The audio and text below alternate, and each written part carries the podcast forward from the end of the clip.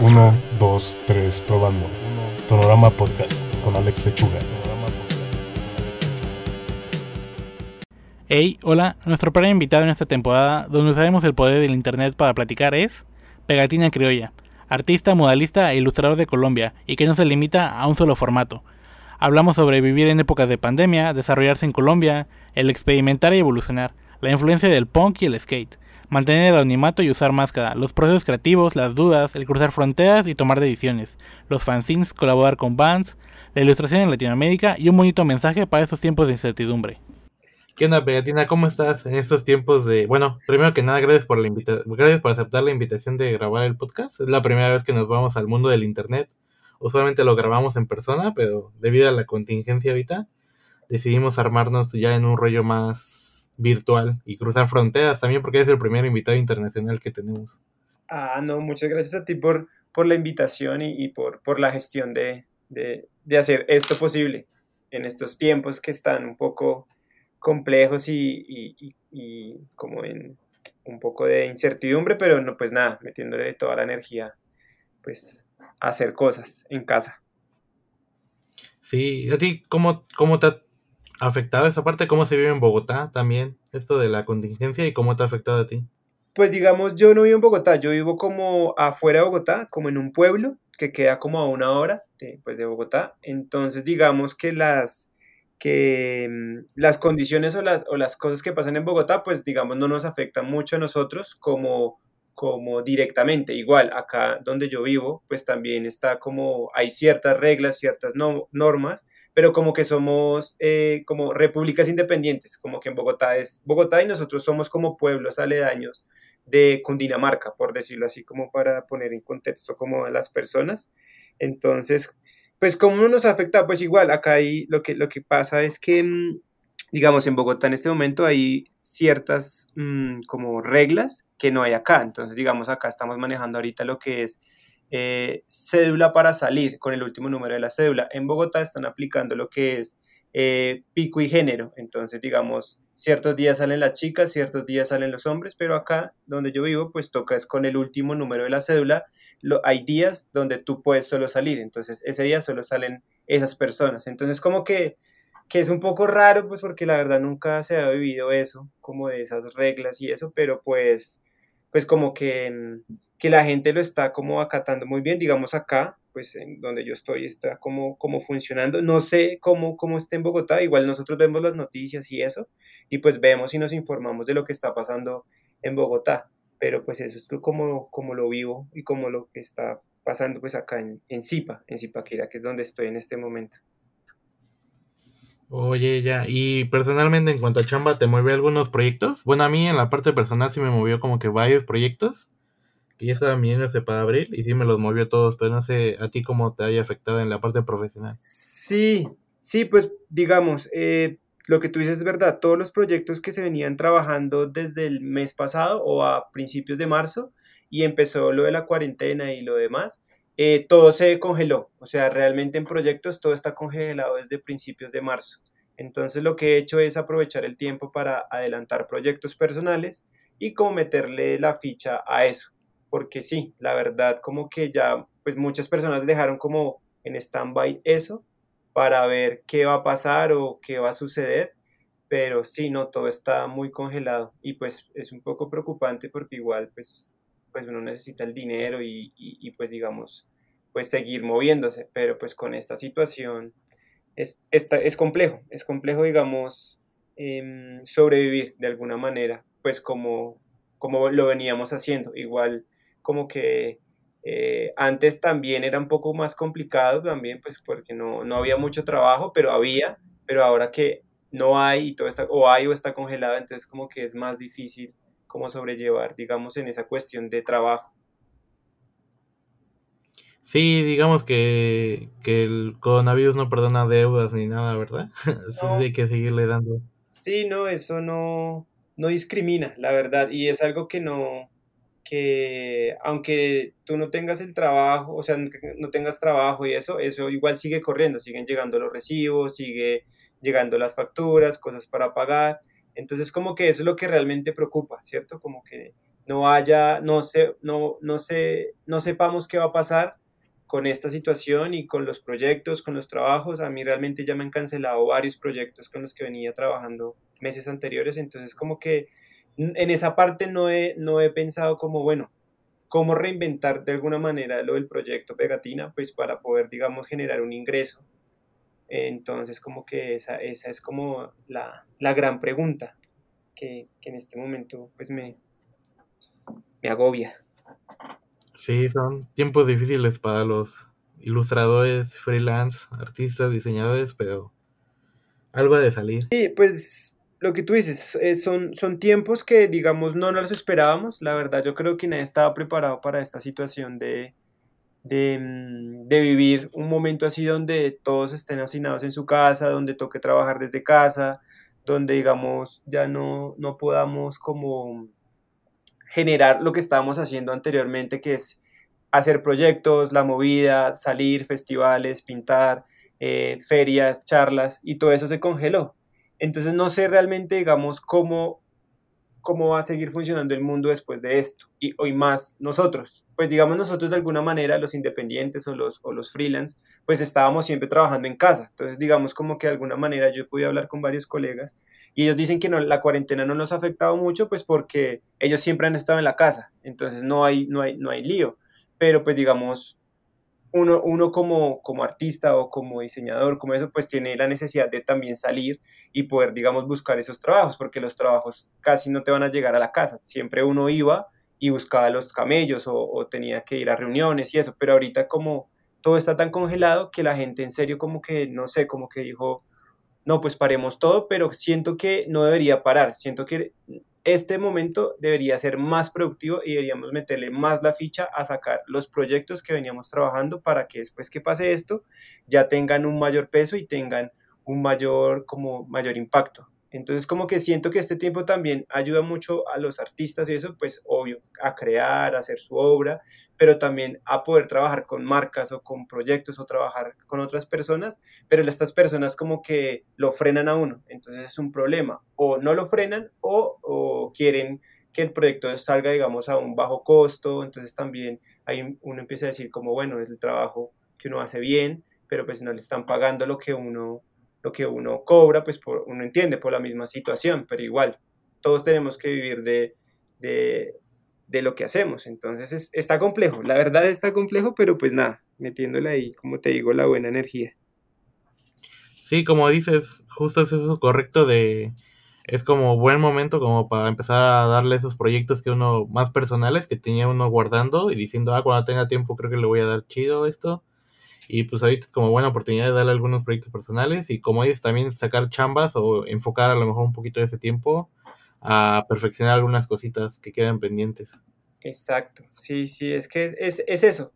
O sea, yo, yo siento y, y, y, creo que este tiempo es para eso, para dedicarle, obvio, pues a, a, a lo que uno hace y a meterle la ficha, porque también yo creo que después de esto, y estoy o sea, estoy convencido de que es algo que va a pasar, es, es algo que también siento que debía haber pasado.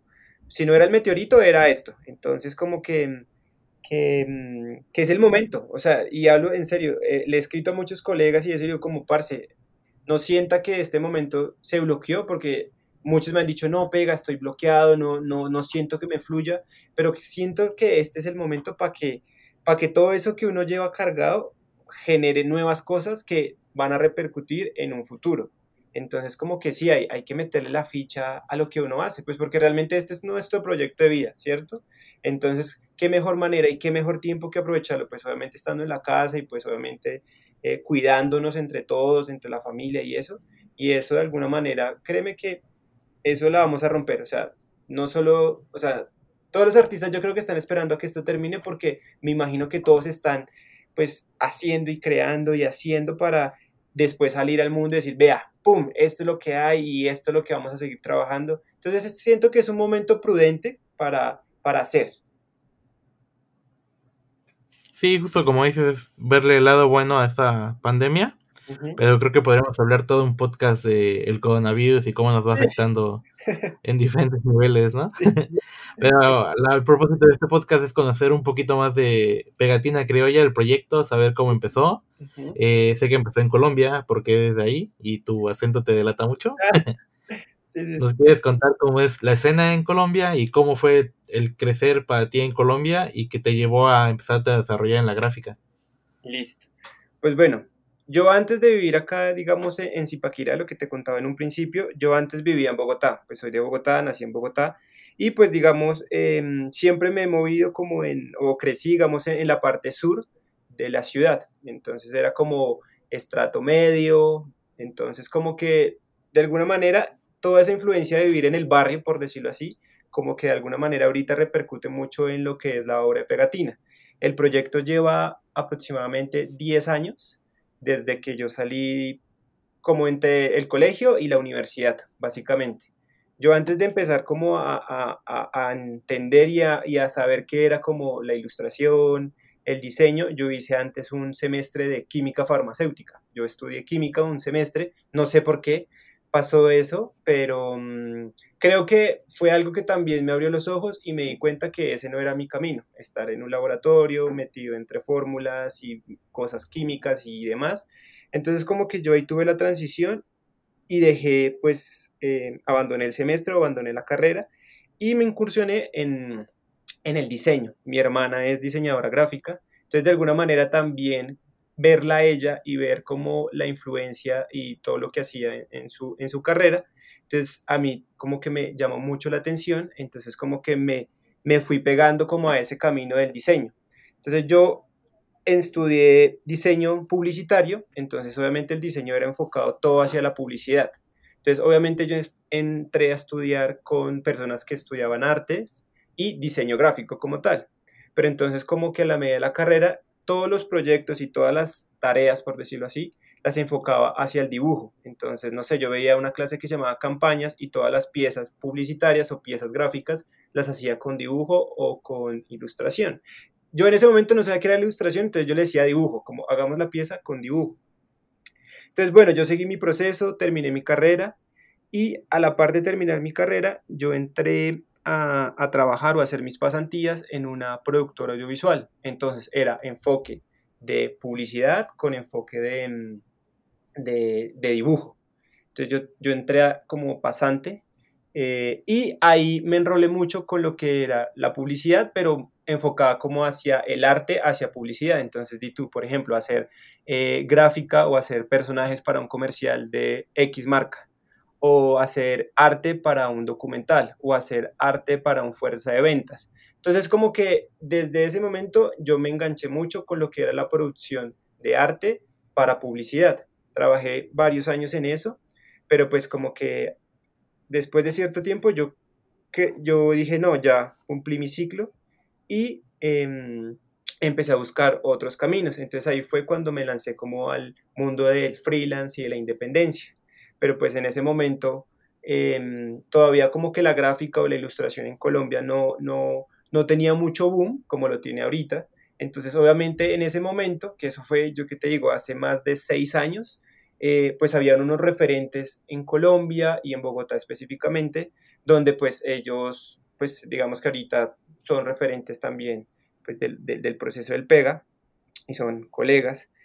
Y pues uno creció viendo y como consumiendo de alguna manera esa gráfica, que en ese momento era el boom, o sea, era todo innovador, era todo nuevo, eh, era súper underground, la verdad como que con el tiempo también eso se ha perdido mucho como en la escena de Bogotá, pues ya todo con la llegada del internet, de las redes sociales, y eso pues era como más, era más, más under. Entonces digamos, yo empecé eh, con Flickr, en ese momento Flickr era como una plataforma igual que Instagram, pero como de compartir y de subir imágenes, entonces yo lo volví como mi blog personal y tuvo buena acogida, eso fue en el 2000, 2008, prácticamente como a finales del 2008, principios del 2009, yo empecé a subir contenido gráfico de mis imágenes y eso empezó como a generar seguidores, a generar em, comentarios y demás. Entonces como que me di cuenta que yo lo hacía, era más como por un hobby, como dibujar, dibujar y subir, no lo hacía como una necesidad de mostrar y mostrar, sino como que ahí empecé a entender que el dibujo como tal es un ejercicio de disciplina, de rigor y de constancia. Entonces, claro, al ver todo eso, eh, obviamente todo siguió evolucionando, siguieron apareciendo, pues, digamos, más herramientas, más medios para poder compartir tus, tus imágenes, compartir tus trabajos. Entonces estaba Carbomain en ese momento, Behance, que pues todavía ahorita se mantiene, pero pues llegó el Instagram y Facebook y todo eso. Entonces como que todas esas redes y todos esos medios que en ese momento eran el boom, pues ya dejaron de, de alguna manera de existir. Y pues esta gente y pues nosotros tuvimos que adaptarnos un poco también a estas nuevas como medios de comunicación y medios de compartir como las, las, las imágenes y el trabajo de uno. Entonces, igual, a la par que todo esto iba cambiando en el mundo, como de comunicación y de compartir vueltas, también la escena empezó a cambiar. Entonces, los artistas vieja escuela, por decirlo así, también tuvieron que adaptarse a estos nuevos medios, evolucionaron. Entonces, digamos, ya empezaron a trabajar de la mano con los nuevos artistas. Entonces, eso se ve mucho, digamos, acá, acá hacen muchos congresos, muchas charlas, entonces uno empieza a ir a estos lugares y a, concurrir a estos eventos y pues se da cuenta que la escena de alguna manera empezaba a crecer. Tú ibas antes a unos eventos de ilustración, de dibujo, de graffiti y eran muy poquitas las personas que lo hacían en ese momento, pero tú vas ahorita em, a un evento y eso pues ya hay mucha gente porque pues de alguna manera la ilustración o el dibujo se ha masificado y ha crecido de cierta manera que, que ya es una expresión pues global. Entonces es, es muy bonito ver, digamos, también eh, eso y ver también el proceso de varios colegas que uno seguía antes o que empezaron con uno y ahorita pues ya tienen eh, como consolidado un estilo, ya tienen una estética, ya tienen una forma de pensar y una forma de mostrar el dibujo al mundo. Entonces digamos que ese ha sido como un, como, como un breve resumen de lo que fue como la historia como del pega dentro del proyecto eh, como de dibujo pues porque el Pega también, lo que te decía, antes de, de yo empezar a dibujar, pues tuve como la escuela de la publicidad, tuve la escuela después de la televisión, también trabajé en televisión. Entonces como que todo eso me enganchó y todo eso me dio pie para poder generar, digamos, como un mundo. Entonces si tú te das cuenta, como que el pega no es solo dibujo, también puede ser collage, también puede ser música, también puede ser video. Entonces es como un, un mundo de diferentes universos. Entonces, eso es lo interesante del pega. Entonces, yo no me caso, o sea, el dibujo para mí es la base del proyecto, pero ese puede mutar a, no sé, a un visual, a una animación, eh, a producir, digamos, eh, lo que hice ahorita últimamente, que es un mashup, que es empezar a generar mezclas entre sonidos y poner unos, unos videos caseros hechos por mí. Entonces, como que también el dibujo me ha permitido explorar y llegar a experimentar con otros formatos y con otros medios. Y pues ahorita que estamos en una era digital, eh, que todo es como en movimiento, qué tan... Entonces me parece interesante que, que, el dibujo también de alguna manera evolucione un poco pues con el proyecto. Entonces es, es, es como, como la historia así resumida del Pega. No, se, ve que has estado creciendo como junto con la escena de Bogotá. Me tocó visitar, me tocó poder visitar Bogotá, bueno, Colombia, partes de Colombia. Sí. Y sí, la escena creativa es como, eh, fue como un encuentro de graffiti y se llenó toda una barda de una secundaria o cuando había pláticas y cosas así, como que la banda sí tenía una respuesta muy positiva en cuanto a la escena creativa. Y, pero por ejemplo, a ti personalmente, ¿cómo fue ese descubrimiento de, ah, pues los dibujos sí los estoy ocupando para agencia de publicidad, pero creo que los puedo usar de una forma más personal y darle salida a un proyecto ya más personal y también ese rollo de encontrar tu estilo, porque también en tu trazo se ve una influencia mucho de el punk eh, y también veo que te gusta mucho la parte del jazz y esta pequeña investigación, también el skate es una parte muy importante de tu chamba. Sí. ¿Cómo fue empezar a meter estas cosas que a ti te gustan en tu proyecto? Eh, pues digamos, em, cuando yo empecé, yo empezaba, digamos, eh, creo que era como calcando como personajes. Entonces yo calcaba Pokémones, eh, sí, como lo clásico, como los dibujos que a mí me gustaban ver en esa época. Pero me di cuenta que mm, después de una entrega de portafolios de mi hermana, que uno podía generar una propia, un propio estilo o una propia gráfica. ¿Por qué? Porque en este espacio, cuando yo fui con ella a acompañarla a la entrega de su portafolio, eh, un chico especialmente tenía como un mundo ilustrado y un mundo de dibujos que yo decía como, hey, qué chévere poder, digamos, crear su propio mundo, crear sus propios personajes a partir de, de ciertas influencias o de ciertas cosas que a uno le gustan. Entonces, digamos, ese fue el momento que yo dije, esto es lo que yo me quiero dedicar en mi vida, antes de empezar a estudiar diseño, antes de entrar a las, a las agencias, antes de, de todo eso que te contaba anteriormente.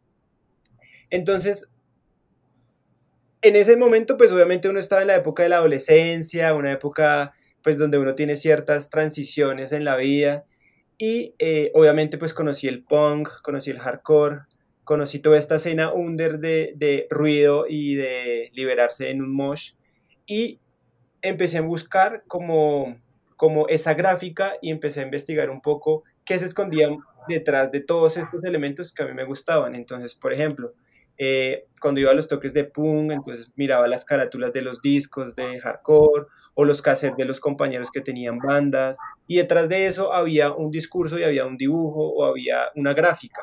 Entonces, digamos, mm, ahí me pude, pude pillar un documental de los flyers de Black Flat y es todo un mundo gráfico y todo un mundo que pues para mí me ha influenciado bastante. Y ahorita actualmente lo que tú mencionabas ahorita del jazz, eh, yo tuve la oportunidad pues de, ir de viaje a, Estados Unidos en el 2016 y ahí pude conocer un poco de la escena del jazz. Entonces creo que desde ese momento em, empezó como esa curiosidad de saber qué se escondía detrás del el jazz y pues de la música. Entonces digamos mi obra o mi trabajo está muy ligado también como a la música. Pero ahí yo tengo un, problema, pues no con la música, sino cómo, cómo se mueve la música y cómo esta puede ser tan masiva y puede ser tan mainstream y no, por ejemplo, nuestros dibujos o nuestras obras de arte, porque no pueden ser como lo es la música. Entonces tengo ahí como un, un encuentro entre odio y amor con la música, pero de alguna manera la música hace parte de mi esencia como tal. Entonces, claro, también cuando era joven, pues ya no, ya, pues sí sigo siendo joven, pero ya no tengo 15 años, pues montaba patineta, entonces como toda esta onda también de salir con los, con los compañeros del trabajo a patinar, porque mis jefes en ese momento pues patinaban y pues como que también de alguna manera el skate desde ahí también había empezado como a influenciar en mi, en mi trabajo y en, y en mi trazo, entonces la verdad como que todos esos elementos eh, han hecho y han ayudado a construir como lo que te decía, el mundo del pega. O sea, no es ajeno que yo, que tú veas en mi obra desde imágenes de fútbol, imágenes de, de collage de lugares que a mí me gustan. O sea, siento que también el mundo es una gran, eh, como un gran diccionario donde tú puedes buscar cualquier palabra o cualquier cosa y, eh, y tú puedes interpretarla a tu manera.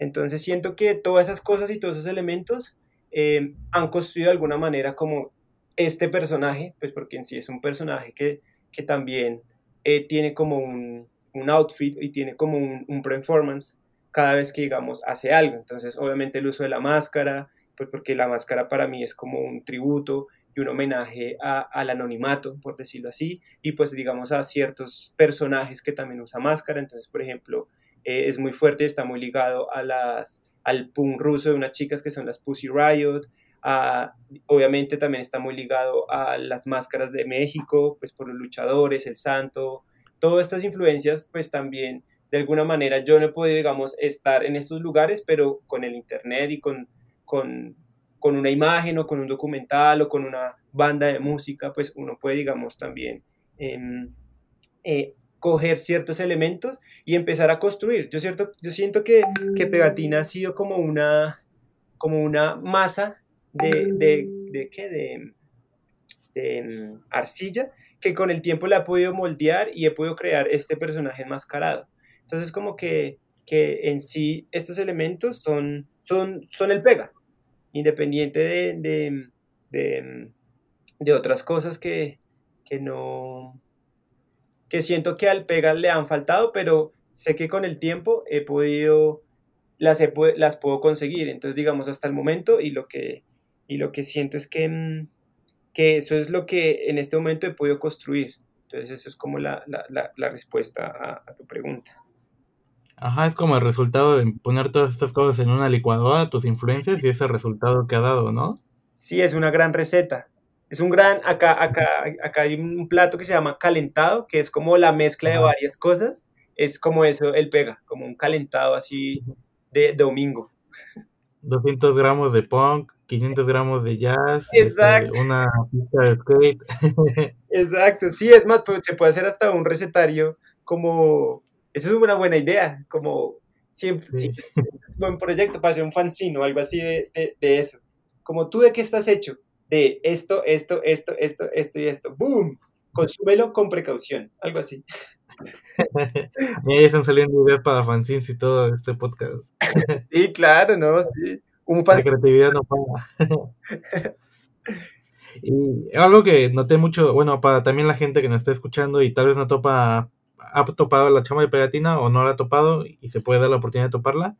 Una de tus cosas características ya en la parte de estos videos que he visto o tus fotos es que esta parte del el anonimato y cubrir tu, tu rostro que nos estaba diciendo esto de la banda de punk de Pussy Riot, pero ¿cómo has sentido eso? ¿Te ha afectado un poquito en lo que es la chama de que cuando te quieran entrevistas o fotos o algo así? ¿O ha sido como la, el mantenerte en anonimato no ha afectado en nada tu trabajo? Pues mira que cuando yo empecé eh, me di cuenta que, mm, o sea, lo que, lo que quiero con el proyecto del Pega es, digamos, obviamente generar una diferencia y salirme del contexto convencional de el típico eh, artista o dibujante que cuando lo entreviste da su cara o que la foto. Yo siempre he tenido como un raye, de alguna manera, con ese mundo de mostrarse y de creerse la estrella, porque pues de alguna manera mi experiencia y lo que he vivido y lo que he visto es que el mundo se mueve así, como el de mostrar, mire, soy yo el que hago esto, tan. Entonces, claro, yo conocía, pues, conocía la obra de Bansky, conocí la obra de Lush, que son manes que hacen su trabajo, pero nadie sabe quiénes son. Y a mí se me pareció muy interesante jugar con eso. Obviamente hay mucha gente que usa máscara, hay gente que usa el anonimato y obviamente ha repercutido en mi trabajo porque pues si te quieren hacer una entrevista, no, pero yo digo, no, con máscara, no, pero es que necesito que, no.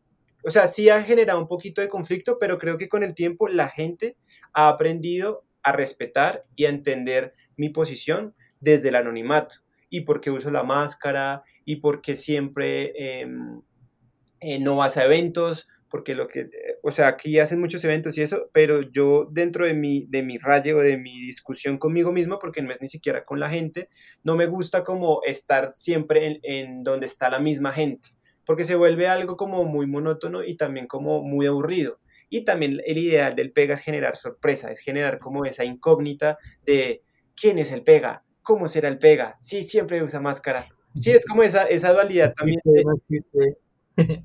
del superhéroe, del antagonista, como me parece muy interesante eso. Y pues la obra y el proyecto se ha construido siempre de esa manera, desde el uso de la máscara. Yo antes tenía un, como pues siempre salía, era como con máscara, vestido de chica y leggings, vans y patineta. Y ese era mi, mi performance cuando tenía eventos o charlas y conferencias.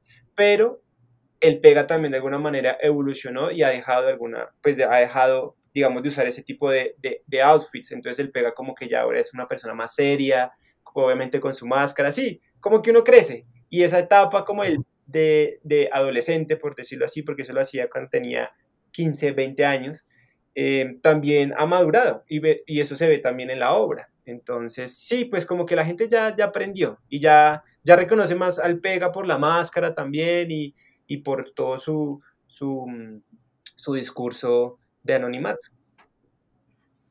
Ahora llegas de traje y con portafolio.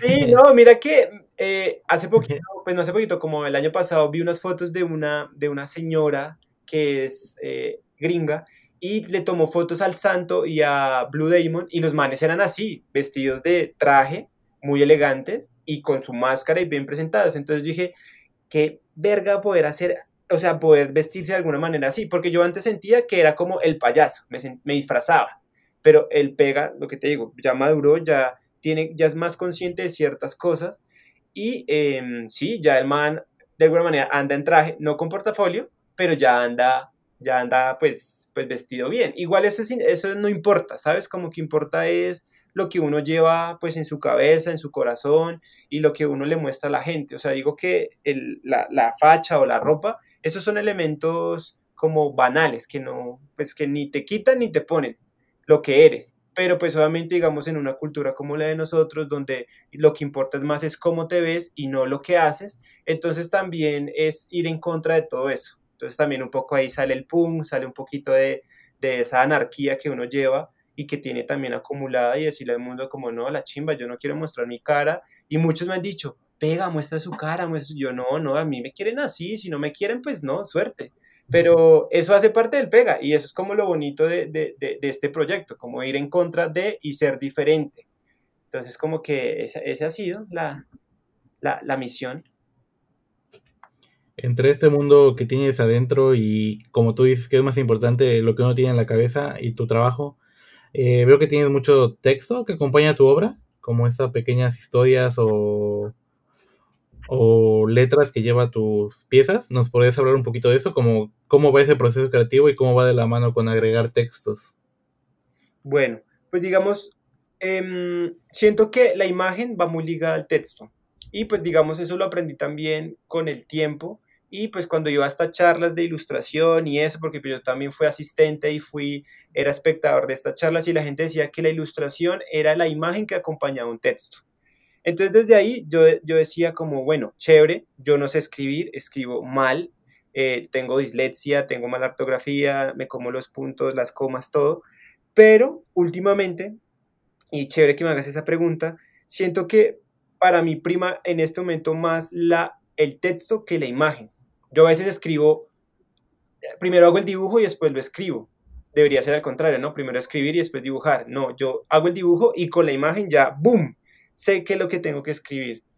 Y me parece interesante poder mezclar esos dos elementos que en escritos anteriores he dicho que son herramientas muy poderosas de comunicación y pues si no puedes llegarle a la persona con una imagen, puedes llegarle eh, seguramente con un texto o con una frase o con algo que es más contundente que la misma imagen. Entonces siento que el texto dentro de mi trabajo son como elementos complementarios. Entonces uno necesita del otro para coexistir en este mundo.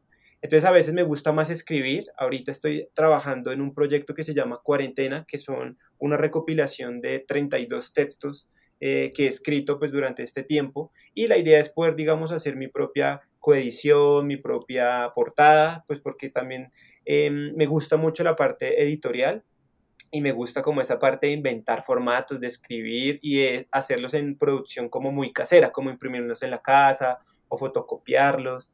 Como que esa parte también me parece muy, muy interesante y también hace parte del proyecto del Pega, con los mismos fanzines también. Entonces como que el texto para mí es como otra ventana o otro mundo que me permite introducirme entre las letras, las frases, las palabras y también poderme desahogar un poquito. O sea, con el dibujo yo eh, me desahogo el 50%, pero con los textos me desahogo el otro 50%. Entonces como que hace, hace que el proyecto o que, o que los dibujos o que, mi, o que mi, mi mundo como que tenga más fuerza y tenga de pronto un argumento, aunque el argumento a veces tiene, no tiene mucho sentido o es muy, muy, como muy cínico, no sé, mi, mi, mi, texto o mi escritura es muy, como muy brusca, muy errónea, muy basura, no sé, como que no, no la encasillo tampoco en un género porque no tiene un género, no tiene una forma de, de, de literaria como de, de, explicarla, pero siento que es algo que, que hace parte como el, del, del día a día también, ¿sabes? Como que salir a la calle, poder escribir, entonces también son esas, esos, esa ruta de escape que tengo para, para ver de alguna manera esta realidad que también es un poco agobiante y un poco también saturada de muchas cosas y de, muchos, y de muchas opiniones y posiciones que yo tengo frente a la vida y frente a ciertas situaciones que no estoy de acuerdo. Entonces, como que sí, el texto es, es algo muy importante como dentro de mí en este momento y pues hasta ahorita me estoy dando cuenta, porque antes yo lo hacía era como por inercia y era como algo instintivo. Ya ahorita ya lo hago más pensante y como más como esto es lo que quiero decir, pero lo quiero decir de esta manera, pero metámosle esta palabra, que esté mal escrita, que no. Entonces como que eso es muy, muy interesante como en el ejercicio de la serie, de experimentar. O sea, el pega es un constante, es una constante licuadora de experimentación. Yo no me quiero o sea, no me quiero encasillar en, en un solo camino, sino quiero de alguna manera abarcar todo, pero sé que a veces es imposible, pero estoy como cogiéndolo como el toro por los cuernos y decir como, bueno, quiero escribir, bueno, voy a escribir y ahora vamos a dibujar, bueno, voy a hacer un collage y lo voy a escribir, voy a hacer un video, tan, y voy a escribir, pero sientes como que la escritura es, es otro, otra, otra vértebra de la columna del pega. Y entre estas, este, este proceso que me estás diciendo de cómo han ido madurando tu forma de ocupar los textos en tu obra, también tu proceso creativo ha cambiado. ¿Cómo es tu proceso creativo al momento de afrontarte a un proyecto? Bueno, pues digamos ahí depende del tipo del, del proyecto. Entonces, como tú sabes, los proyectos pues varían dependiendo, digamos, a una necesidad. Entonces, no es lo mismo hacer un proyecto de mural que hacer un proyecto editorial o hacer un proyecto de ilustrar una columna para una revista o hacer, digamos, un arte para una, para una animación. Entonces, como que cada proyecto tiene su proceso. Entonces, no sé, digamos, en mi proceso, digamos, pictórico o artístico eh, en el taller. Entonces, yo em, trato de describir o de hacer un desglose a partir de ciertas ideas o de ciertos conceptos que quiero poder pintar. Entonces, no sé, por ejemplo, el de el Smile Skateboarding, que es el estudio de skate. Yo tenía em, claro que, que, quería hacer algo con el skate. Había hecho hartas cosas con el skate, pero no, no las había mm, como concretado en algo específico. Entonces, como que empecé a desglosar, bueno, ¿qué quiero? ¿Yo qué hago de skate? Entonces, yo hago dibujo skate. Eh, y empiezo a sacar como a desglosar el skate en pequeñas palabras o en pequeñas ideas que me ayudan a crear, digamos, un mundo o una serie. Yo trato como de, crear como pequeños mundos o, pequeñas series que cuentan una historia, entonces a partir de cierto, de cierto concepto. Entonces, por ejemplo, el concepto de skate. Entonces ahí lo que hago es empezar a, buscar referencias de lo que se ha creado, pues porque la idea es no crear lo que ya existe, porque pues si te pones a mirar ya todo existe, ya todo está hecho, entonces como que la búsqueda es hacer lo que nadie ha hecho, pero también es un poco difícil, un poco contradictorio porque todo ya está hecho. Entonces em, empiezo a mirar lo que se ha hecho, lo que no se ha hecho, y de ahí eh, ya obvio ya paso directamente como al, libro, al libro de bocetos o a hojas que encuentro ahí recicladas y empiezo a dibujar como lo que quiero plasmar, digamos, en una obra o en un póster o en una imagen. Y empiezo a hacer pruebas, entonces de ensayo y error, como eh, visualmente se vea bien, que, que, que, comunique lo que quiero comunicar o lo que quiero sentir, porque muchas veces hago las imágenes como por instinto y, y de pronto no comunican lo que, lo que quiero, pero de alguna manera me sirven porque hace parte del proceso, como el de el hacer, el hacer, el error. También creo que la obra del mundo de pega está basada en un mundo de errores y de, y de fallas, pero esas fallas pues para mí son más importantes que digamos una obra final o un dibujo final. Entonces como que ya después de tener tú el boceto final o, o, la idea ya más concreta en un papel, pues ya tú miras qué camino quieres o cómo lo quieres hacer, por qué camino te quieres ir, por el digital, por el análogo y digital o por el pictórico eh, hecho a mano o quieres hacer un collage. Entonces, digamos, ahí tú empiezas a decir cómo lo quieres hacer y cuando yo ya tengo claro cómo lo quiero em, plasmar, entonces, digamos, si es dibujo, entonces, bueno, lo quiero hacer en acrílico. Entonces voy lo hago en acrílico, preparo los colores, me tomo mi tiempo como para pensar cómo, qué colores usar, em, qué pinceles debo usar, como que em, también el mismo proceso te, te, va hablando y te va diciendo, mira, hazlo por este camino, usa este color, este no. Y pues es muy bonito porque es un diálogo personal con uno mismo y, el, y uno mismo también le va dando las respuestas a esa pregunta que de pronto uno no sabe cómo responderla. Entonces es muy personal y pues obviamente los procesos de los artistas y de los y las personas a que nos, dedicamos a esto son totalmente diferentes, pero siento que, que, que, el, que el proceso y el momento de crear es más interesante que la misma imagen que uno termina haciendo. Pues porque uno, las personas ven es el producto final, nunca ven el proceso. Y siento que, que el proceso es el 80% de lo que es la imagen. Más allá de que tú al final muestres una imagen súper hermosa, con colores y tal, siento que el proceso tiene más, más esencia, es más real. Porque tú sabes que todo es como tan, como tan, eh, es un espejismo, es como, no sé, es un mundo ahí como, como ahí de, sí, no sé, es un espejismo. pero con el proceso y con las ideas de poder plasmarlo, siento que eso es el mundo real y lo que uno realmente es. Entonces, no sé, creo que pues, siento que eso le pasa a todo el mundo, o en mi caso, es lo que a mí, lo que yo siento en, en ese momento, de crear o de hacer contenido y demás. Sí, como que el proceso creativo ya es como este ADN que lleva la pieza final, pero que no, que pues nada más la forma de saberlo es preguntarle directamente al artista, ¿no? O pues ya en esto de redes, pues se comparte un poquito de lo que habla la pieza, pero luego el proceso creativo, saber de dónde viene una pieza, a lo mejor viene del lugar más raro que te puedas imaginar. Esto de, a lo mejor viene de una conversación que escuchaste en la calle y salió una pieza de eso, ¿no? Como que... Exacto. Sí, igual lo que te digo, el mundo, el mundo, el mundo realmente es nuestra verdadera musa de inspiración. El mundo, la gente, las noticias, eh, comentarios, situaciones eh, personales que nos pasan a cada uno. Entonces como que el proceso va muy ligado también a lo que el mundo te da o te, o te muestra ante tus ojos. Entonces claro, nosotros somos personas muy observadoras, tenemos el oído súper, súper fino, entonces como que todo eso nos ayuda en nuestros procesos. Y qué más bonito de poderle mostrar al mundo cómo se creó esta pieza sin necesidad de mostrar la pieza final, porque también es eso, es como darle un abrebocas a la gente y decir como, hey, ¿qué será, qué será esto? ¿Será, eh, ¿Será una obra? ¿Será una camisa? Sí, como jugar con esa sorpresa, porque es que siento que en este momento el mundo ha perdido la capacidad de sorprenderse, porque todo ya está tan, tan hecho como, ay, sí, mira, o sea, tú miras tu Instagram o tus redes y el mundo está tan lleno de tantas cosas tan bellas que uno a veces dice como, uff, o sea, uno se cansa, como que, ah, ya otra vez lo mismo, no pasa nada, los mismos con los mismos. Entonces creo que, que el proceso y, y, y, la sorpresa hace parte muy importante de, de, lo que de lo que hacemos. Y también siento que es algo que el artista o la persona que se dedica a esto debe entender un poco. No es solo mostrar por mostrar y hacer y, y figurar, sino hay más allá de eso.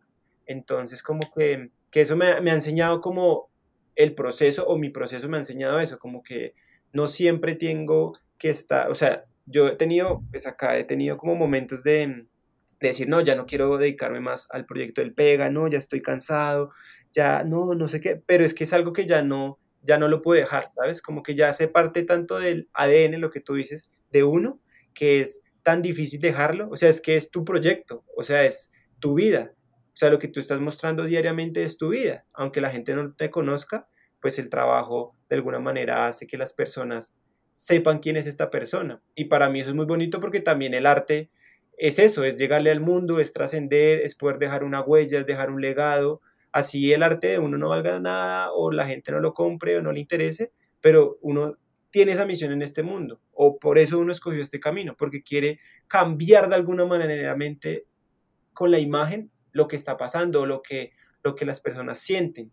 Es complejo y yo siempre he hablado con personas, colegas, artistas, curadores de arte, críticos, y ellos me dicen que es muy difícil llegar a hacer que la imagen eh, haga muchas cosas, pero pues si los artistas lo han hecho en, su, en épocas pasadas, porque nosotros en esta generación que de alguna manera lo tenemos todo a la mano, no lo podemos hacer. Que ellos no lo tuvieron y que la rompieron, que esa, esa es mi gran pregunta. ¿Cómo esta gente Picasso, todos estos manes duros de esa época por allá, la pudieron hacer y pudieron vivir de lo que uno hace. Nosotros, ¿por qué no lo podemos hacer y lo tenemos todo a la mano? Tenemos hasta más herramientas que esta gente. Entonces son ciertas cosas que, que yo me pregunto y a veces, a veces como que yo me frustro y me, y me decepciono por porque no podemos trascender con lo que hacemos, no podemos llegar más allá, porque la gente no nos tiene en cuenta.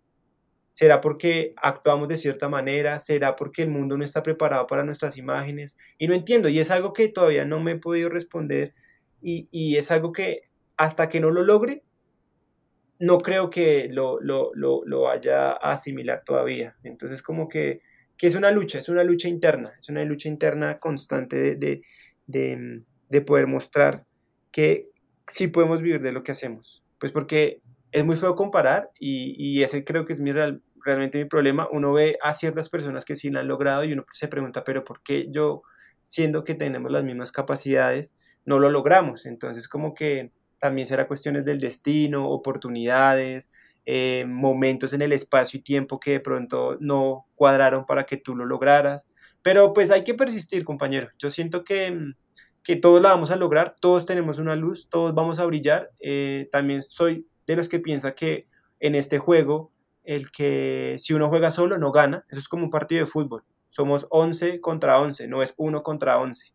Entonces como que si entre todos generamos esa, esas alianzas, como esos proyectos colectivos, todas esas cosas que, que de alguna manera, digamos, acá en Colombia no pasa mucho, pues porque acá pues acá somos muy ensimismados y como ir por encima de ciertas cosas y pues eh, no trabajar en colectivo. Entonces como que creo que no la vamos a lograr, pero, pero yo tengo esperanza y soy fiel creyente de que vamos a poder vivir tranquilos y de alguna manera estables con lo que hacemos. Y en este rollo de que me estás hablando sobre aprovechar las oportunidades que se te presentan, el que vivir de esto y dejar una huella en el mundo, ¿cómo ha sido para ti esta experiencia de empezar a cruzar fronteras con tu trabajo?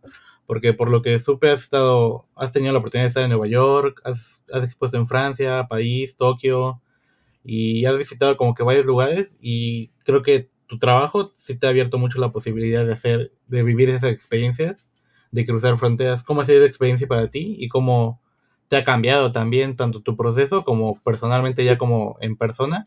¿Cómo has evolucionado a partir de estas experiencias? Bueno, pues digamos con respecto a los viajes, mmm, siento que, que, los viajes para, para los artistas o para nosotros que nos dedicamos a esto son pequeñas experiencias que nos hacen crecer, lo que tú mencionas ahí en la pregunta. Pues afortunadamente he tenido la oportunidad de poder viajar a estos sitios pero a la par he tenido que abandonar muchas cosas y he tenido que enfrentarme a, muchos, a muchas decisiones, como a tomar decisiones de, no sé, dejar un trabajo, dejar una estabilidad, dejar ciertas cosas que para mí en ese momento eh, me generaban tranquilidad para poder, digamos, irme y como saltar de la barda y decir como, si yo me quiero dedicar a esto, el mundo del arte, al mundo del dibujo, al mundo de, de, de sí, el mundo del arte, yo necesito empezar a mostrar el trabajo más allá de, pues, de mi país, ¿cierto? Entonces, digamos, em, cuando yo viajé a Nueva York fue una decisión que yo tomé, fue una decisión difícil porque lo que te digo fue eh, ir en contra de muchas cosas, dejar acá eh, ciertas, ciertas como preocupaciones a nivel, digamos, económico, hablándolo, pero pues tenía que hacerlo y siento que era el momento y era la oportunidad de poder viajar y estar allá y conocer y vivir la experiencia. Igual pasó cuando fui a Francia y, a, y, a, estos, y, estos, y estos lados. Pero la diferencia es que, digamos, eh, cuando fui a Francia fue porque yo trabajé durante un año fuertemente en un canal de televisión eh, haciendo un proyecto y esto me dio la posibilidad de poder viajar. Entonces, digamos, la oportunidad de trabajar se me dio se me dio poder trabajar en un proyecto interesante, en un proyecto chévere, y con eso poder ahorrar algún dinero y poder decir, bueno, ya terminé mi ciclo de año laboral y ahora me y voy a hacer un viaje porque lo, lo sentía y sabía que, que, era, era el año y era el momento para poderlo hacer. Entonces, pues viajamos a, a Francia, eh, se expuso allá con unos, con unos chicos colombianos que tienen un proyecto de como de gestión cultural que se llama 899, que son de, de Sebas y de, y José.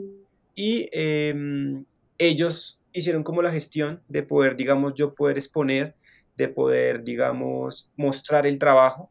Entonces, lo que te decía anteriormente, se hizo un trabajo colaborativo. Si yo me hubiera ido solo, sin tener, digamos, un, un horizonte o una guía de dónde llegar, con qué personas hablar. Créeme que no hubiera podido lograr hacer esta exposición, pero pues el camino me presentó a estas dos personas en, la vida y ellos fueron los que hicieron posible esto. Entonces, el trabajo eh, no fue solo mío, sino fue el trabajo en colectivo. Igual también se expuso o se pintó, digamos, en, en Toulouse. Entonces, como que con otra persona. Entonces, eh, es algo que he podido lograr hacer gracias a la gestión y como esa, mm, como que la gente le cree al proyecto del pega y sabe que es algo que puede llegar a trascender. Y pues obvio, yo digo, eh, salir de, de, de, Colombia pues implica mm, dejar como el nombre de alguna manera de tu país en alto. Hace, hace, yo siempre menciono esta anécdota. Yo una vez estaba escuchando una entrevista que hizo Sanner, que le hicieron a Sanner, y eh, el man decía que mm, cuando a él lo invitaban a festivales a pintar, él era México contra, o no en contra, sino mostrando a México en este país o en este país. Entonces es como ir al mundial. Entonces yo de alguna manera dije como, sí, es verdad, si uno se va al país es porque uno va a mostrar lo que uno hace en su país y se lo va a mostrar al resto del mundo. Entonces como que todas esas experiencias y todas esas oportunidades pues obviamente me han, me han hecho madurar, lo que te digo. Ya antes de, de, disfrazarme como mujer y de usar máscara, ahora a pensar y poder, digamos, estar en otros lados del mundo y de madurar es la, mi gran oportunidad. Obviamente yo espero y, y, aspiro que después de esta situación yo, yo pueda seguir haciéndolo y pueda, digamos, eh, llegar a otros lugares y poder compartir con las personas. Pues porque el ser humano es un ser social y es un ser de, de compartir conocimiento, de aprender. Entonces, si yo puedo enseñarle algo a otra persona desde, desde el otro lado del charco, pues para mí eso es como ganancia y esa es mi oportunidad y esa es mi experiencia. Y obvio, eh, detrás de todos los viajes y eso, pues hay muchas historias, hay muchas anécdotas, hay muchas personas que han hecho parte de este proyecto. O sea, el Pega, lo que te digo, no es solo el Pega. El Pega es como el Pega y el resto del mundo, como el Pega y sus amigos, básicamente. Y pues muy agradecido, la verdad, como de, de poder, digamos, contarle esto a la gente, pues porque la gente solo se queda con la imagen, con lo superficial, pero que alguien te entreviste o te pregunte ciertas cosas que mucha gente no sabe, pues para mí esa es otra oportunidad. O sea, este podcast para mí es una oportunidad de poder contar y de compartir mi experiencia y mi proceso, que es pues, que es como, como lo más em, interesante pues de, este ejercicio, ¿no? Como, como mostrarle al mundo de otra manera a partir de un audio, como lo que se ha logrado a partir de muchas historias y de muchas experiencias, obviamente de muchos también, muchos fracasos, de muchas decepciones. Entonces, eso, eso hace parte del pega y es muy, muy chévere poder hacerlo y contarlo. Sí, es como que luego hablamos como, bueno, como que entre artistas hablamos de, ah, ya vi ese artista, viaje, viaje, pero igual como que luego no sabemos como que el contexto de las cosas. A veces como pues se presentó la oportunidad, pues obviamente vas a hacer el esfuerzo de tomarla aunque dejes cosas atrás, ¿no? Y también es lindo, a mí te digo esa parte de cuando fui a Colombia, pues estás pintando en la calle y no, la gente no tiene la necesidad de, de pagarte y de que se paguen su día y te digan, oye, está muy lindo tu trabajo ni nada. para ellos puede ser un extraño, pero el que lo hagan y viniendo de fuera creo que te reconforta mucho y te hace pensar de que estás siguiendo el camino correcto en tu trabajo, ¿no? Sí, exacto.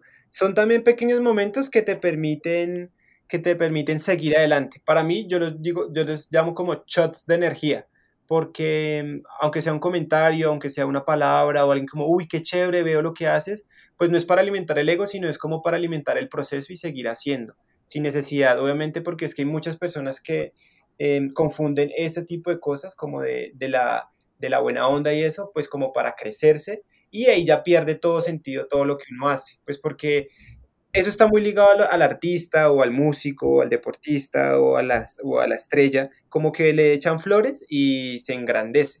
Entonces como que también siento que en esta sociedad actual eso importa más que a la misma persona. Entonces a lo que voy, digamos, con mi discurso y con las cosas es, sí, tú puedes pensar en grande, sí, tú puedes eh, soñar, ¿por qué no? Pero manteniendo los pies sobre la tierra y sin olvidar de dónde uno viene.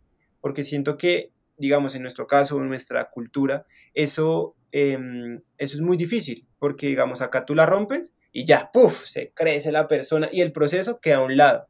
O la, o la persona que tú conocías antes ya es totalmente diferente por lo mismo, porque el misma, la misma sociedad hace que esas personas cambien. Es como cuando alguien se gana la lotería. La persona que era súper humilde, que no tenía un peso, se gana la lotería, ¡pum!, cambia del cielo a la tierra. Entonces, digamos, con, con estas oportunidades y con estas cosas de viajes y demás, siento que uno cambia, uno debe cambiar para crecer, no para, no, no para creerse más de las otras personas, porque, ay, sí, me fui a Francia y entonces soy la verga y soy la chimba porque expuse en París, no, o sea, hizo parte del proceso, hizo parte de la historia del Pega, la quiero compartir con ustedes, mostrarles que sí es posible, se logró gracias a la gestión de estas personas, si quieren, hablen con ellos, cuadren, sabes, como que yo no me quedo con, con los datos de, ay, sí, yo solo voy a quedar con los datos de ellos para yo solo exponer en Francia. No, si alguien me dice, pega, ¿cómo hiciste? Mira, contáctate con ellos, habla con ellos, escríbeles un mail, vas a estar en Francia y ellos con mucho gusto te hacen la gestión. Es que siento que eso es lo que nos hace falta un poco acá, como ese trabajo de colaboración, ese trabajo de partners, como decir, parce, yo creo en lo que hace, bueno, vamos a, no hay mucha luca, pero vamos a meterle la ficha, vamos a hacerlo. Entonces, como que eso es lo que motiva mucho a hacer, a hacer y no parar, porque pues de alguna manera si tú paras, pues está bien, dentro de tu proceso está bien porque también está bueno tomarse un aire y, reinventarse. Pero si uno deja de hacer, eh, o no sé si a ti te pasa, si tú no dejas de dibujar o eso, empiezas a, generar conflictos entre ti mismo y, y, ya no es tan chévere, pues porque si tú te vas a dedicar a esto, pues, pues es como, pues tienes que, que hacerlo con gusto y no, pues, frustrarse ni nada, pero pues hace parte del proceso, o sea, sí, sí, sí, sí, es, sí es importante. Sí, como tú decías, como que al final pues todos somos humanos y está, cuando dejo de dibujar, pues sí, creo que el sentirse frustrado no ayuda a que el proceso creativo avance, ¿sabes? Sí. Pero creo que está bien también detenerse un rato y ver lo que has hecho. Como si es como, ah, pues he logrado hacer estas cosas, no tengo por qué detenerme, o está bien que me detenga para contemplar y ver qué puedo mejorar. Creo que también es bueno hacer eso. Sí, es necesario, ¿sabes? Como que eh, hace parte también del proceso. Entonces, está bueno también desaparecerse un poquito, está bueno em, pensar en lo que estás haciendo, si lo estás haciendo bien o mal, y eso te da pie para seguir y para continuar el proceso y continuar tus actividades y poder sacar cosas increíbles o no increíbles, no importa, o sea, lo que te digo, lo importante es que uno se sienta bien con uno mismo sin necesidad de mostrarle nada a nadie, es porque al final nadie va a hacer nada por ti, uno mismo es el que tiene que hacer, uno mismo es el que tiene que hacer para que las cosas pasen, ¿no? O sea, sería muy, muy interesante y muy y muy genial que a ti te llamaran desde, no sé, Nueva York. No, si te, te invitamos a exponer, pero es algo que en este momento no va a pasar. Uno tiene que buscarlo. Entonces, es, es como, hace parte del proceso y hace parte de la historia, como que, que nadie te va a tocar a tu puerta, sino tú tienes que salir a la calle y buscarlo, escribir mails. Eh, ahí, ser como un coronavirus, infectar a todo el mundo para poder llegar a donde tú quieres, pero pues es algo que lleva tiempo y es algo que, que toca pensarlo, si, lo, si ese es tu proyecto de vida o si eso es lo que quieres hacer en el mundo, o si no también desaparecer y irse a vivir en una montaña y que nadie lo moleste y poder dibujar tranquilo sin estar pendiente de cuántos likes, cuántos comentarios tienes en tus redes. Eso es, eso es, eso es, eso es relativo. Entonces sí, está bueno desaparecer como el fantasma. El coronavirus pegatina, ¿no? sí, yo... y entre este, entre este rollo de mandar mails y cosas así, no sé cómo. Veo que en tu bio tienes lo de Vans Colombia. Es como trabajas con ellos, haces colaboración con ellos y cómo se dio. Bueno, pues digamos, yo siempre he tenido un amor eterno por Vans, desde hace muchos años y mucho tiempo. Entonces mi gran sueño era poder llegar a trabajar con Vans, independiente que sea Vans Colombia o Vans, pues el, el gringo. Entonces yo, yo llegué de viaje, llegué de, de, Europa y mmm, escribí, escribí un mail. Yo antes de trabajar con ellos había hecho unas activaciones, como pintar un, una pared para un evento que, que, hicieron en Bogotá y demás, pero eran como colaboraciones, pequeños proyectos, no era algo como, uff, grande, vas a trabajar con Vans. Entonces yo llegué de viaje y en ese momento me escribió como la nueva gerente o nueva cosa de mercadeo de Vans. Y ella me dijo, quiero, tener una reunión contigo porque queremos hacer ciertas actividades, ciertas activaciones para la marca. Y pues para mí fue una gran sorpresa y fue como un sueño hecho realidad poder llegar a trabajar con ellos. Entonces yo empecé con ellos a trabajar en el 2019, como a, a principios de marzo, de marzo, mayo. Y en, mentiras, de mayo, porque yo llegué en abril. Y em, nada, pues fue como una reunión así como súper informal, como ir a la oficina, como mira, sé que te gusta Vans, sé que has hecho cierto contenido para Vans, queremos trabajar contigo en ciertos proyectos. Y yo realmente no me, no me las creía como, como, ¿en serio esto está pasando? Entonces, pues nada, tomarlo muy tranquilo, muy, muy como, como está pasando, sí, pero entonces vamos a hacerlo, vamos a ver qué, qué hay que hacer, pues porque lo que te digo, los procesos y las, las las, las necesidades eran, son diferentes para cada, digamos, para cada proyecto. En este caso, pues eran unas activaciones de ir, compartir con la gente, pintar, eh, mostrar de alguna manera pues la marca, entonces todo era con Vans, eh, poder pintar digamos un, un, skate park también, con ellos se, se pintó, eh, pintar en el House of Van acá en Bogotá, entonces como que hubieron ciertas actividades que me permitieron como tener más confianza, pues porque yo antes les escribía mails a los de California, como así en mi inglés malo, como, hey, mira, eh, soy el Pega, eh, me gusta mucho lo que hacen, me gusta la marca, me gusta todo el concepto de Vans, quiero trabajar con ustedes, pero nunca lo respondían, pues porque, pues me imagino que son personas muy ocupadas, pero pues ya digamos, poder trabajar con Vans Colombia es un pasito, es un pequeño paso, pues para poder llegar a trabajar, digamos, no sé, en el in-house de Vans en California, por ejemplo que es realmente como una meta y algo que tengo muy fijado en mi, en mi ser, que quiero lograr y que quiero llegar a ser, poder estar allá y poder hacer parte como del team de gráfica de, pues de Vans. Entonces, como que, que ahí voy. O sea, es algo que toca ir cultivando. Es como poder trabajar con Vans ahorita, eh, con Vans Colombia, es poder echarle una semillita y poder ir cultivando ese gran proyecto o esa gran proyección de poder ir a trabajar de trabajar con ellos allá, allá en Estados Unidos. Sí, era lo que tenía como que la duda y se me hace muy chido como que poder alcanzar como que esas colaboraciones con marcas que creo que te dan mucha apertura a desarrollarte creativamente, como que no te ponen limitantes o creo que son limitantes muy pequeñas.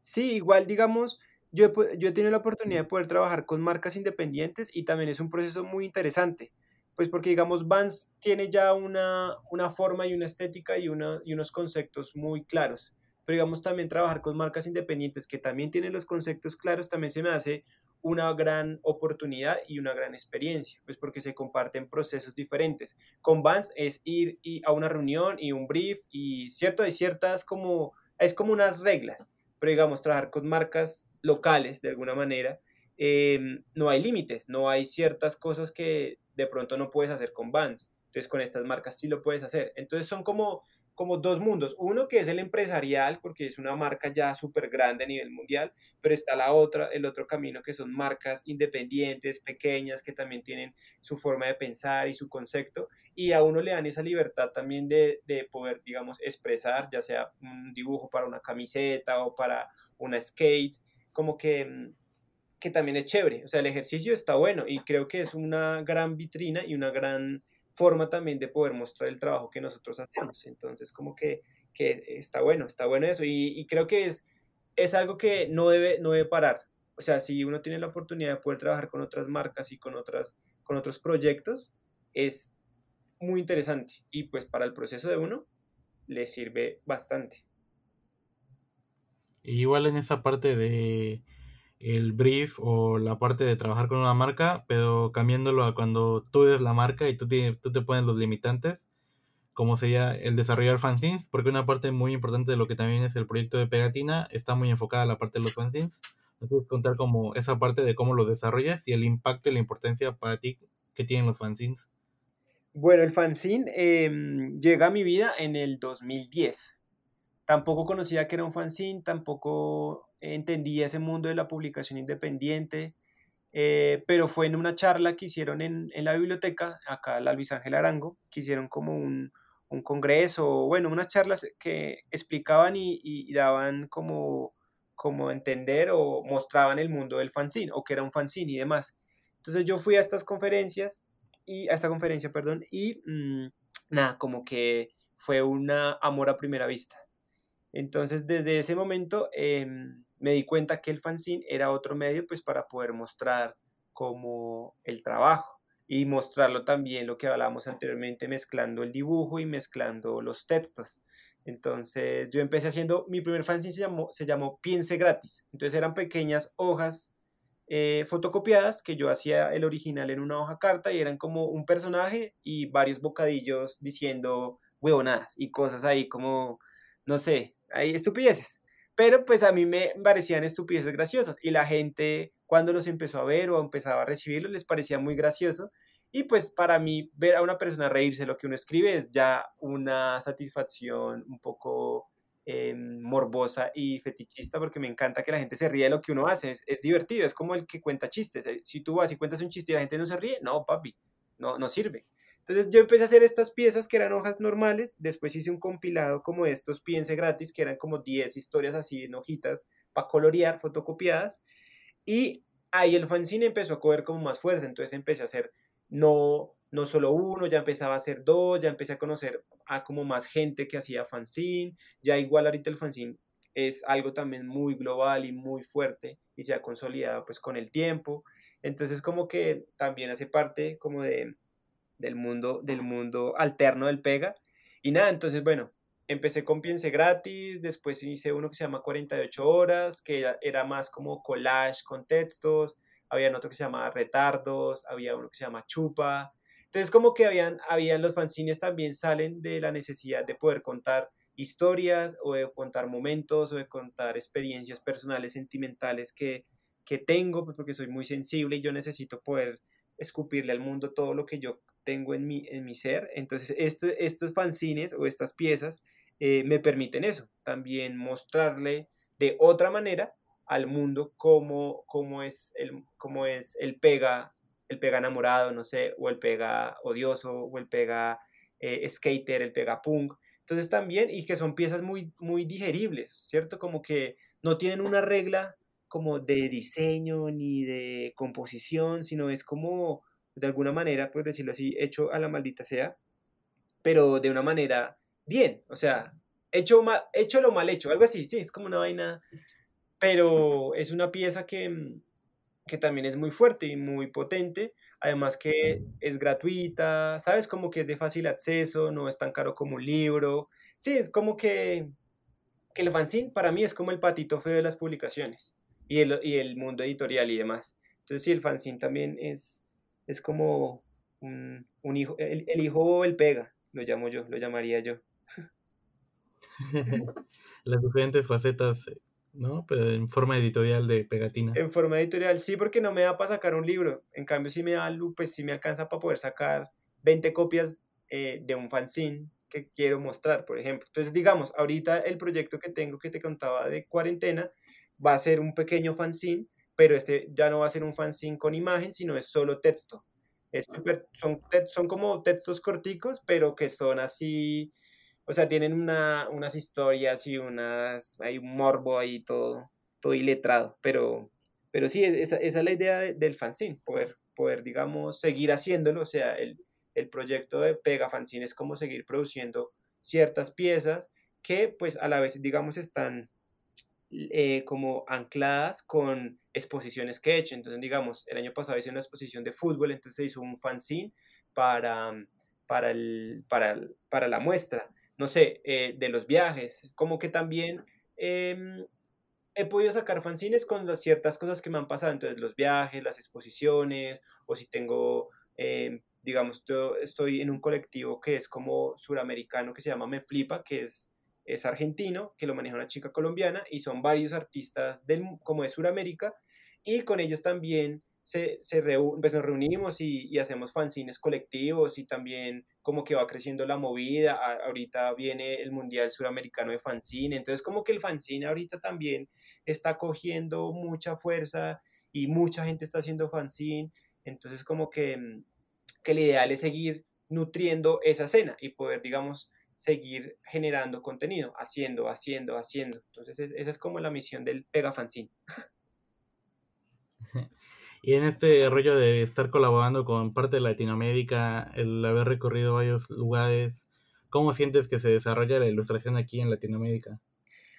Uf, fuerte. Es, es algo que, que, mm, que ya pasó de ser un boom a ser algo que ya la gente lo está tomando como en cuenta. O sea, ya es una rama como del diseño, siento, pues porque pues, tiene algo de, visual, de comunicación, pero va creciendo, es como una pequeña bola de nieve que ya en este momento ya está muy grande.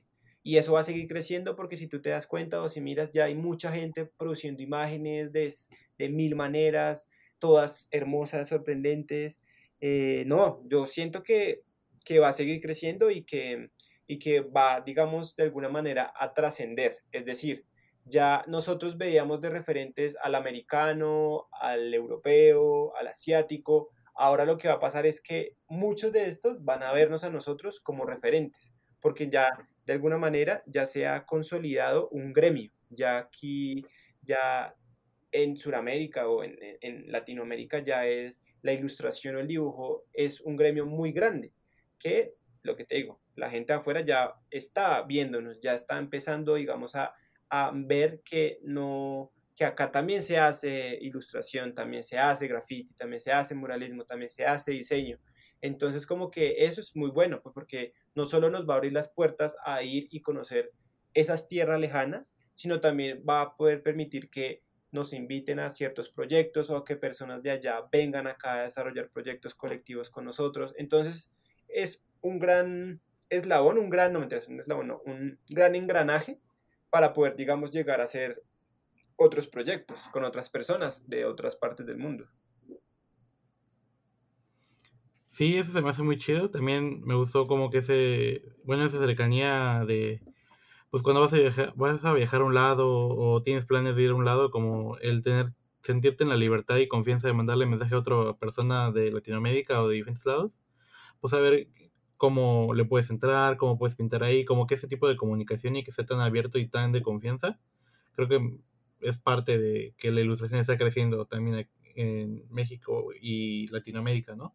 Exacto, sí, no, eso está, eso vamos para arriba, es que lo que te digo, pasa esto del coronavirus y todos vamos a brillar, o sea, todos vamos a, a, echar para adelante, como decimos acá en Colombia, y, es, y eso, es lo, eso es el ideal. El ideal es seguir trascendiendo, es seguir como compartiendo lo que uno hace y más si uno lo puede compartir con otra gente, pues porque hace que, que la experiencia se vuelva más, más colectiva. O sea, yo, yo siento que que ese, la colectividad hace parte fundamental de una sociedad y de un proceso, digamos, como artístico. Em, y, siento que, con, el boom que está teniendo ahorita el dibujo, la ilustración en Latinoamérica, eh, eso va a llegar a pasar. Entonces ya ahorita ya no es, no es, mm, no es difícil, digamos, poder, digamos, trascender una frontera o ir a unos eh, países, digamos, en Latinoamérica, poder irnos a Argentina, México, Ecuador y poder, digamos, tener y compartir estas experiencias de los proyectos de uno con los proyectos de las otras personas. Entonces eso es chévere y uno empieza a generar ahí como su, su, su team latinoamericano de alguna manera. Entonces, pues vamos a ver qué pasa con, con, con toda esta situación y, y, a ver qué nos depara el futuro, la verdad. Eh, sí hay muchas cosas por hacer y seguir haciendo, y, yo espero, la verdad, como que mm, después de esto, pues poder cuadrar y poder, digamos, ir, ir a México, ir a poder pintar y poder también conocer ciertas cosas de allá, pues porque siento que es un país que, que también tiene a nivel gráfico, a nivel de historia, es muy fuerte y muy rico como para poder ir y aprender como pues de los procesos también y de conocer pues también artistas y de, y de seguir generando ese network que realmente nos permite hacer esto, lo que hacemos, dibujar y, y viajar y conocer y, seguir como creciendo todos. Sí, y ya como para ir cerrando el podcast, Pegatina, algunas palabras que le quieras compartir a la banda que le está empezando a dar en este mundo creativo, o algunas palabras de aliento, o también como para esta banda que está un poquito estancada en estos tiempos de incertidumbre, ya como para unas palabras que quieras para cerrar. Listo. Eh, pues nada, primero como mm, decirle a todas las personas que están como empezando en el proceso o que ya llevan un proceso y sienten que, que están, lo que tú dices, estancadas o, o, taponadas, eh, nada, cada proceso de cada persona, cada artista es diferente, eh, tómense su tiempo, si necesitan parar, paren, si necesitan respirar, salgan y respiren y, y, y, piensen en cómo reinventarse, porque siento que este momento de, de, aislamiento y de cuarentena es un momento para, para reinventar todo el proceso que se lleva o han llevado. Si están empezando, pues lo que les, les, les digo es, es mm, nada, esto es un trabajo de constancia, es un trabajo de entrega, es un trabajo de sacrificio, no es fácil, realmente no es fácil. Yo llevo 10 años y todavía me falta mucho, mucho y siento que todavía me falta mucho tiempo por recorrer y muchas cosas por hacer, pero es como que si tienen esa pasión y sienten el amor por el dibujo, el diseño, el arte, el mural, eh, el skate, el fútbol, o sea, cualquier cosa que tú hagas en tu vida, hay que hacerlo con amor, hay que hacerlo con entrega, obviamente siendo conscientes de que el camino no es fácil y que, pues, no, lo que te decía anteriormente, las oportunidades no van a golpear a tu casa, sino tú tienes que ir a buscarlas y, y, trascender y poder dejar como ese legado, dejar esa semillita a, a, las personas que lo están viendo a uno. Y volviendo a lo de los colegas que, que en este momento están, que están como en un momento en el limbo, no, nada, tranquilidad. O sea, es, es también un momento muy reflexivo y muy personal de, de, entender una situación que nos afecta a todos, pero que mm, no debe afectar tampoco a tu proceso. Por eso, pues tómate tu tiempo, eh, escribe si puedes escribir, escribe ciertas ideas, puedes ya empezar a hacer y a, y a trabajar más, más como a fondo y poder ya seguir tu proceso y seguir, seguir tu camino. Y nada, es, es, es, eso, es como sigue tu propio camino, tranquilo, todo va a estar bien, nada malo te va a pasar. Y nada, no, dibujar, dibujar, patinar y, y estar feliz. Y cuidarse mucho, cuidarse mucho, cuidar a la familia, eh, mucho amor para todos, la verdad, como que estos tiempos también lo hacen pensar en que la vida es muy, es muy cortica, ¿no? Y que mm, en cualquier momento em, todo lo que has construido pues pasa a un segundo plano y, ya, ya uno deja de existir y, ya se quedó ahí, en una imagen, en eso.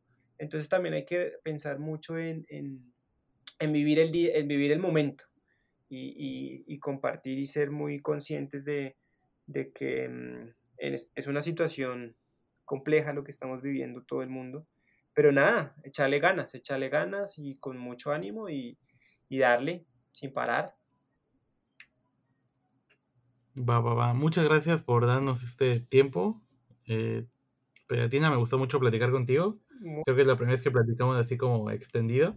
Espero no sea la última. Sí, y que la próxima sea en persona también. sí, no, igual a ti, muchas gracias por la invitación, por, por esta experiencia, por esta oportunidad. Y lo que te digo, esperemos que pase este, este momento en el mundo para ver, esta brecha en el mundo para ver si, si podemos empezar a conspirar desde acá o desde allá o, o, hacer algo, ¿sabes? Como que también te hago la invitación de si tienes algún proyecto, alguna idea que se pueda hacer trabajando desde lejos o algo, pues bienvenido, ¿sabes? Como que em, esa es una de las cosas también del pega, como que el pega no es solo pega, es el pega y todo el resto del mundo que es, es muy, o sea, brilla, brilla también. Entonces, como que, ¿por qué no brillar todos juntos y poder hacer cosas? Entonces, pues nada, también muchas gracias. Eh, saludos a toda la banda allá en México. no conozco a muchas personas, pero pues el ideal es seguir conociendo y, y, nada, poder seguir conspirando en este mundo que nos está esperando para salir a brillar, hijo de madre. Es correcto, el trazo no para aquí. Exacto. Pues va, va, ya aquí le damos finalizado el podcast. Adiós. Dale, chao. Gracias. Esto fue todo. Muchas gracias por escuchar Tonorama Podcast con Alex Lechuga.